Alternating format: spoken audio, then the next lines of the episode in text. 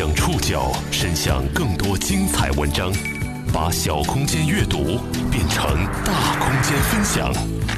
报刊选读，把小空间阅读变成大空间分享。欢迎各位收听今天的报刊选读，我是宋宇。今天为大家选读的文章摘自澎湃新闻。法院咋判咋是，中吧？那大哥咋判？你听法院的吧。如果判的是差赔多的话，我肯定是也不干这个。十一月下旬至今，一段教科书式耍赖的视频刷爆了舆论场。在这段维权视频中，河北唐山人赵勇讲述了2015年父亲遭遇车祸成为植物人，两年内与肇事司机黄淑芬多次就赔偿事宜交涉未果的录音与画面。我没钱拿啥给你，不管是我还是我闺女都差，你看我们有没有？就在认真的赵先森和老赖母女成为大众热烈讨论的对象之时，十二月一号，受害老人去世了。这两个被车祸翻转的家庭背后各有什么样的故事？报刊选读今天和您一起了解教科书式耍赖事件背后。十二月一号中午。微博账号认真的赵先生发了一条微博，他说：“我没爸爸了。”那天上午，他的父亲赵香斌因抢救无效，于九点三十七分去世。从二零一七年十一月十六号开始，赵勇以认真的赵先生的账号，陆续在微博上发表文章和视频，描述他父亲车祸七百七十六天后被改变的人生。二零一五年十月六号，黄淑芬开车撞倒了赵香斌，包括保险在内，先后赔偿了四十九点六万。今年六月八号，黄淑芬在被唐山市丰润区人民法院判决赔偿赵家近八十六万，但是此后五个多月，赵家没有收到赔偿款。在那一系列微博当中，赵勇指责黄淑芬和他的女儿刘明月是教科书式的耍赖，他把两人的信息曝光在了网上。最近几天，赵勇的微博粉丝从几百涨到了二十七万，微博上几十万条未读信息让他感到喘不过气来。而刘明月每分钟都会收到陌生人的辱骂短信和电话，一度想自杀。就在人们激烈的讨论着赵勇和老赖母女的时候，十二月一号上午，赵香斌停止了心跳。您正在收听的是《报刊选读》。教科书式耍赖事件背后，这个故事要从二零一五年说起。赵家住在唐山城北的丰润区，每天早上六点，赵香斌会沿着唐山市区的唐丰路骑车一路向南，经过建设路，最终到达市区的一个广场，然后再赶回家吃午饭。一九五三年出生的赵香斌退休之后爱上了骑行。二零一五年九月份，他有了骑行去西藏的计划。为了准备这趟三千多公里的旅行，他每天都要骑上四五十公里。十月六号这天，他跟往常一样出了门。今天上午十点，他返程时骑车从东往西穿越唐丰路。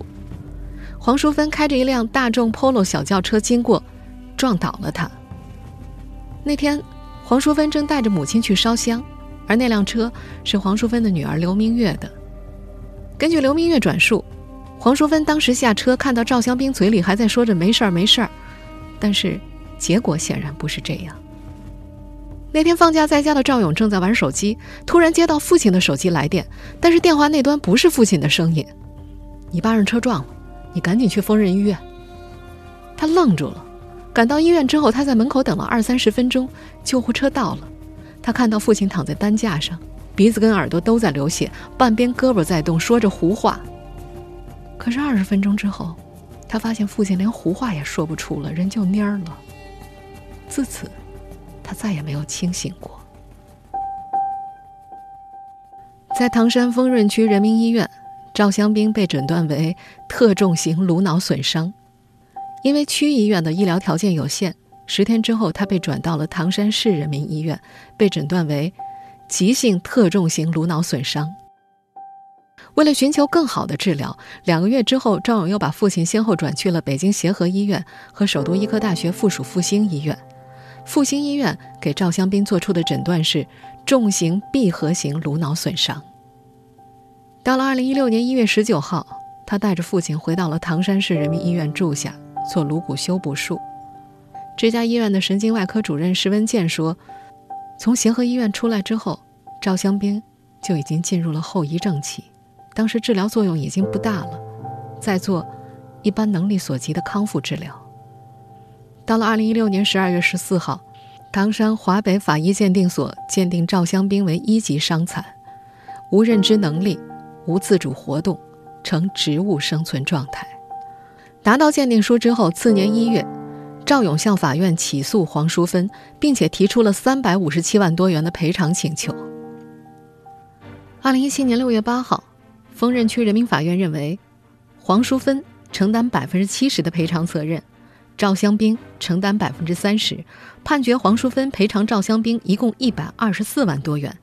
除去已经赔付的四十万元商业保险和交强险，以及黄淑芬陆续给付的七万六千块之外，仍有近八十六万需要赔付。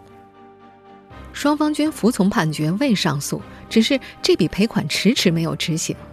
在给父亲治病期间，赵勇卖了家里人住了三十年的房子，也在轻松筹上卖画筹款，也借遍了亲朋好友，可是依然不够。在百般追偿无果之后。赵勇在微博上陆续曝光了他们的对话。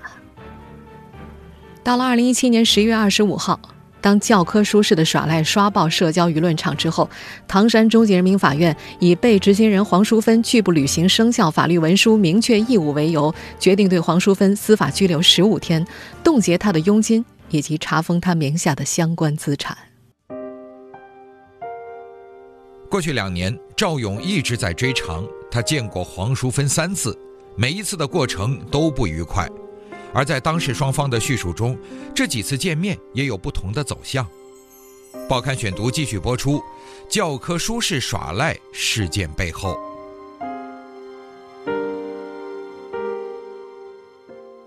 根据赵勇的描述，他跟黄淑芬一共只见了三面。对方说话慢吞吞的，好像挺实在的，承诺会去垫付医药费，会去筹钱，说的特别好，特别善良。可是之后打电话不接。他第一次见到黄淑芬是在车祸当天，医院手术室的外面。印象中，对方身形高大，体态微胖，戴着黄金吊坠，坐在一旁看手机。陪黄淑芬来的一个男人自称是车主，两个人都留下了手机号。但后来他了解到，车主实际上是黄淑芬的女儿刘明月，那个男人是黄淑芬的弟弟。第二次再见，是车祸一个月之后，他去交警队领事故认定书，碰到黄淑芬，问对方：“大姐，我想听听你怎么说。”他形容对方眼皮都没抬，牙缝里挤出一句话：“说啥？谁让你赶上了，认倒霉呗。”此后他就不再露面了。一个自称是黄淑芬前夫的男人郑永顺出现在了医院里。他说：“黄淑芬忙，由他来代理一切事务。”从此以后，赵勇再给黄淑芬打电话，对方都是短信回复，说在开会，有事你找我前夫。赵勇的母亲是在事发后一个礼拜才知道丈夫被撞的，此前儿子一直瞒着她。知道这件事之后，老太太三天头发就白了。赵勇说。母亲在唐山大地震的时候失去了三个亲人，很难再经受打击。赵香兵总不见醒，黄淑芬也未再露面，儿子前程被毁，赵妈妈落下了心结，她得了抑郁症，懒得刷牙，牙齿都烂了，也懒得洗脸洗澡，瘫在床上不起来，生活无法自理。赵妈妈精神极差的时候，赵勇去找黄淑芬，想让她到医院说几句宽心的话，让母亲释怀。黄淑芬和郑永顺一起来了，但黄淑芬没上楼。郑永顺解释，因为医院没有停车位，但是赵勇下去却看到有很多停车位。当时赵勇的一个小学同学来给他送钱，被黄淑芬看到了，以为赵勇喊了人要来打他，坚持不见面。二零一七年六月份，法院判决之后，赵勇多次打电话索取赔款，但都无所获。今年九月份。他向法院申请强制执行，同样没有结果。法院以工作量大、人员有限的理由回复他，让他等待。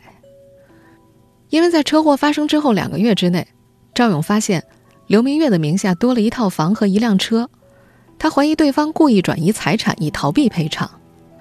到了今年的十月七号，赵勇找到了黄淑芬和他女儿新入住的小区，这是两人的第三次见面。他偷偷录下了那次见面的视频。我没钱拿啥给你？你差就随便差去，不管是我还是我闺女都差去。你看我们有没有户口？现在我没有，我可我说了，我给你找去。你给我找，我给你。两年前你也这么说的。这段视频和此前两人大量的通话，被赵勇放到了网上，并被形容为。教科书般的耍赖，在这段视频里，黄淑芬多次提到没钱，还说自己人品有问题。他还说：“我说不给你了吗？你肯定不说这话。嗯，你倒是给呀。我哪啥给呀？拿钱呢？我得给你找去。不用找，这房这车。你开走。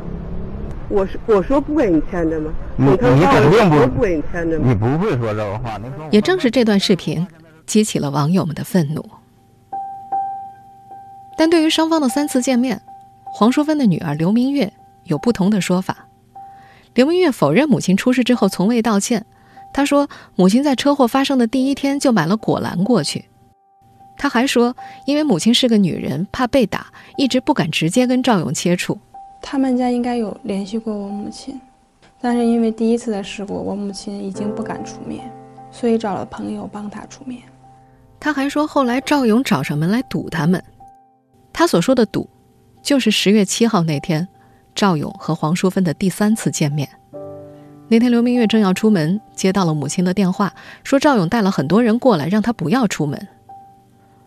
赵勇否认堵人，他说那天去他们居住的小区是为了搜集证据，要证明他住在那儿，没有堵他。至于刘明月口中为了表达歉意提的果篮，赵勇说没接受。人在手术撞成这样不垫钱买这个东西，赔偿要不到，父亲在医院躺着，赵勇就这么熬着。他知道自己得做点什么，但又不知道自己的目标能否达成。报刊选读继续播出，教科书式耍赖事件背后，治疗前半年。赵香斌并发症层出不穷，非常的危险。那时他的肺腔里都是黑血块，半年才吸干净。赵勇给父亲请了护工，一天两百六十块。以前两父子看电视的时候，看到重症病人，赵香斌就跟儿子开玩笑说：“以后我要有这么多管子这么受罪的话，你就帮我拔了。”但真到这个时候，儿子做不到。他尊重父亲的意愿，但内心仍然选择希望。赵家离唐山北站近，那会儿他经常会买票去北京，打听哪家医院的脑科、神经外科好。家里攒了厚厚一摞医疗卡，四处求医不见效果，他哪怕一丁点的机会都要拼命的抓住。父亲的生日在平安夜，那会儿他正躺在北京协和医院里。那天，赵勇从医院出来吃东西，回来的时候路过一个天主教教堂，外面正排着一两公里长的队。他感到冥冥之中有注定，就去拜了。他不信教，不信神，但是想试试。他说：“给一个奇迹给我爸，以后就信你了。”他发了个誓，一直到凌晨三四点默念了几千遍。他还找过跳大神的、烧黄表的，还有周易。随着时间的流逝，他发现不灵，就不再信了。最难受的时候，他曾在医院昏过去。醒过来的时候已经过了二十分钟。当时，父亲做完手术，被送进了 ICU，医院没有给家属的座位，他就坐在地上，边等边发呆，感到无望又崩溃。父亲出事之前，赵勇建筑学硕士毕业，进入天津一家大型国企设计院，才工作四个月。那时他很爱玩，在天津的时候，周末从来不闲着，看电影。参加建筑沙龙，有时候还专门去北京听讲座。那会儿他也刚开始恋爱。可父亲车祸之后，他再也没去过设计院，爱情也夭折了。他说这两年就一个字：熬。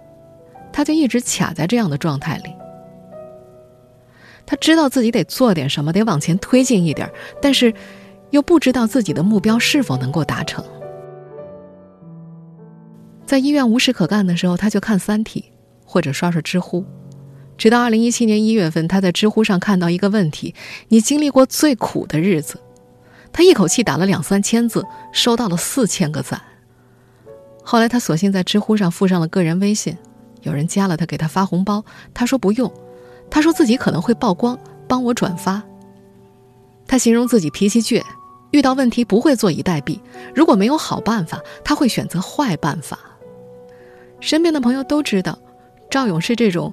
撞了南墙，站起来还要再撞一次的人，在向黄淑芬追偿这件事上，这个八零后青年将自己的倔进行到底。二零一六年夏天，赵勇开始集中精力查肇事司机，搜集证据。他说自己手里有二十多个 G 的和对方沟通的视频和音频文件。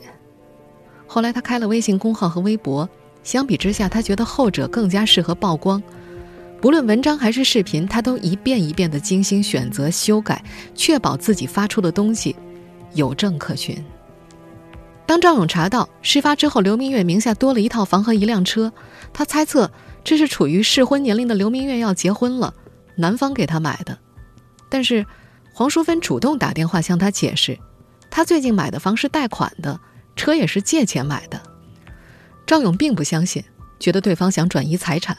后来他又查到刘明月去泰国旅游了，觉得更加气愤。他知道刘明月不是肇事者，没有义务赔偿，但是他说事发当天曾经见过刘明月，感觉对方说话蛮横嚣张。他说自己事发当天只是想了解车祸发生的时候是否有出警记录，黄淑芬提供的信息是否正确，就让黄淑芬先不要走，去交警大队查一下。但是刘明月一下子带了好几个人来。这让他感觉对方就是奔打架来的。赵勇毫不犹豫地曝光了刘明月的个人信息，在他看来，如果对方有意赔偿，应该终止此类消费。在接受澎湃新闻采访的时候，他说：“你说这个世界需要超级英雄吗？我认为需要，那我就充当这个角色。有些事情法律触不到，必须有一个特别执着的人想办法去把这个事情解决。”他觉得他曝光黄淑芬就是如此。他还说自己不仇恨，只想尽快解决这个事情，该坐牢坐牢，该赔钱赔钱，至少得得到一个惩罚。在赵勇看来，与自己家的灾难相比，对方的生活几乎没有什么损失，反而还住进新房。他说，他这两年日子太舒服了，周末就出去玩儿。但是，当被记者问到是怎么掌握对方行踪的时候，他不愿意透露细节。成为全国知名的老赖母女黄淑芬和刘明月彻底火了。和所有热门事件的当事人一样，他们以及他们的亲戚被人肉搜索，各种谩骂电话和辱骂短信包围了他们。报刊选读继续播出：教科书式耍赖事件背后。二零一七年十一月二十五号，法院作出拘留的决定之后，黄淑芬没有提起复议。在刘明月的陪同之下，母女俩去了法院。刘明月称，他们想见到赵勇和对方和解，商谈赔偿事宜，但是赵勇不愿意见他们，双方没能见成，工作人员只能居中传话。下午三点一直谈到次日凌晨，还是没谈成。黄淑芬被关进了拘留所，也被列入了全国法院失信。被执行人名单，刘明月一个人回到了家里。刘明月名下的房子位于唐山市的最南边，小区还在建设，基础设施并不完善。赵勇发布的视频里曝光了黄淑芬和刘明月的照片、联系方式和住址，网友都在辱骂两个人是老赖。刘明月的朋友圈里，一个昔日的同学也转发了视频，并且配文：“为了正义。”这些天。刘明月的手机每天都会收到大量的谩骂短信和电话，他的小区邻居也加入了围观。我每天被人骂，我都被骂习惯了。当澎湃新闻的记者去采访的时候，他家挤来了十几个邻居，他们说是在事发之后跑到刘家来询问的。有位邻居说：“他不主动说，我们拿着视频一点点问，跟挤牙膏似的挤出来的。他们家呀，真没钱。”二十五岁的刘明月。涂着卷翘的长睫毛，眼光呆滞，眼泪像是哭干了。他不热衷解释，对于接受媒体采访一事也没有太多的主见。刘明月出借车子，法律上无过错，不担责。邻居和姨妈都认为赵勇不该把他公之于众，他则认为赵勇不该牵连他姥姥和舅舅。我觉得他不应该公布我们的信息，我姥姥的信息，我舅舅的信息。一个残疾人跟一个有心脏病的老人每天接骚扰电话、接短信。什么时候公布他外婆了？我只公布他应付我的这四个人。那这个东西是网友，网络暴力它是会蔓延的，是我引起的。我知道可能会造成这种影响。问题是我给过你们机会去履行法律判决，你们没有。我隔空喊话，我发了一篇文章，你竟然打电话来辱骂我。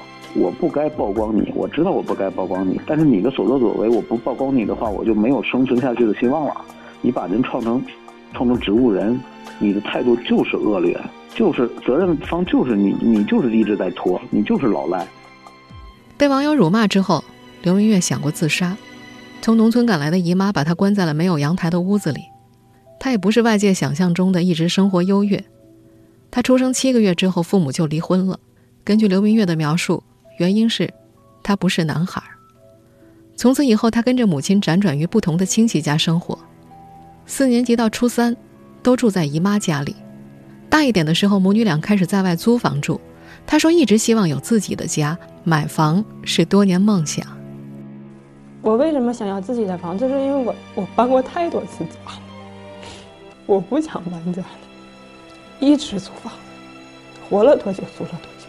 二零一四年六月。他委托一家房产网站为他争取到了会员额外团购优惠，七月份交了五万块的买房定金，八月份交了尾款的十二万，付清了首付。他的房子九十平，是这个小区里最小的户型。原本于二零一五年应该建成的房子延期了，一直拖到二零一五年年底才交房。在那场车祸发生五天之后，他签署了商品房买卖合同，办理了五年的贷款手续。每月还贷六千块，目前还有二十多万贷款。售楼处的工作人员说，如果他不买下这栋房子，定金就拿不回去。之前黄淑芬开的那辆肇事车被扣押了，刘明月又凑钱买了一辆新车，首付七万，贷款六万。他说自己需要车，他的工作是兼职瑜伽教练，每天早上六点到晚上九点半，往返在唐山的各个地方，一天要上六七节课。一节课收费一百到一百五十块，除此之外，他还跟着母亲黄淑芬做保险业务。黄淑芬是平安保险业务拓展部门的科长，下面带着二三十个人做业务。科长属于中层领导，相当于保险代理人，每月收入一两万。唐山的就业人员平均工资大约是五千块。在赵勇的文章中说黄淑芬是高管，他承认这样写有自己的用意。写个高管跟写小组长放在网上的效果是不一样的。他承认自己需要煽动情绪，如果不煽动的话，大家不会注意到。而刘明月则辩称，母亲的收入虽然不低，但常常要花钱贷款凑业绩。他向记者出示了黄淑芬浦发银行信用卡的还款短信和公司的群通知，表示母亲的压力很大。这都是他的卡，这信用卡里面得有几十万。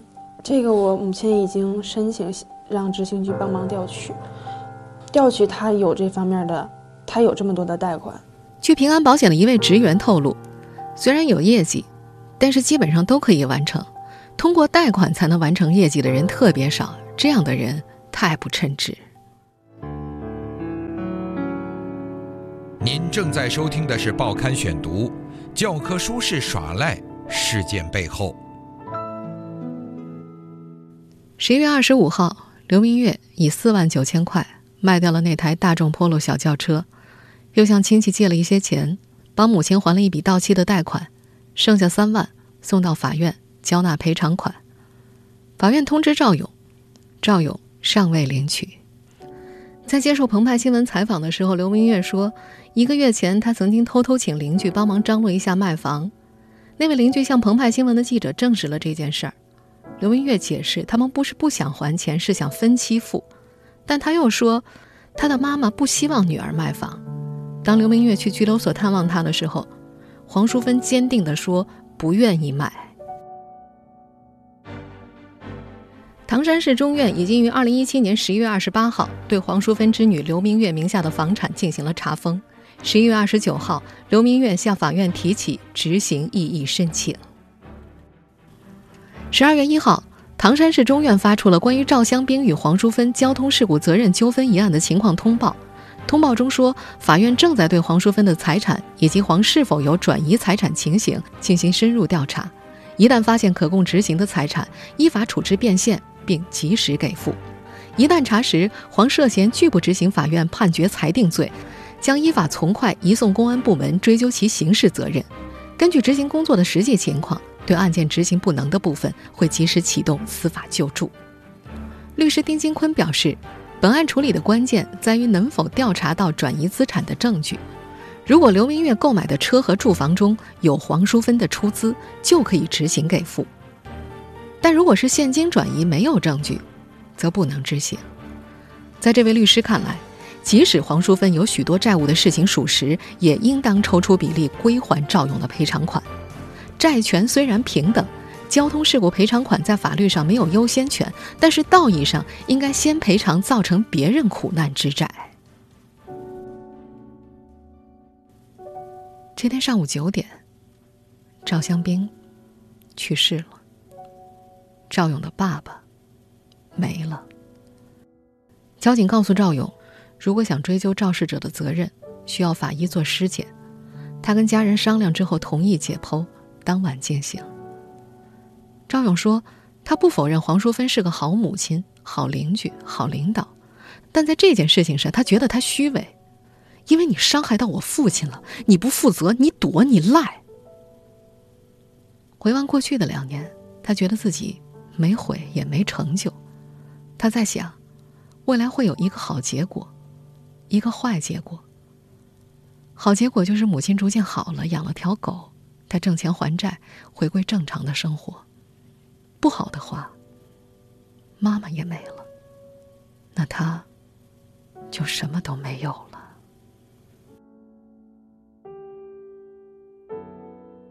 听众朋友，以上您收听的是《报刊选读》。教科书式耍赖事件背后，我是宋宇，感谢各位的收听。今天节目内容摘自澎湃新闻。收听节目复播，您可以关注“报刊选读”的公众微信号“宋宇的报刊选读”，或者登录在南京网易云音乐。我们下期节目时间再见。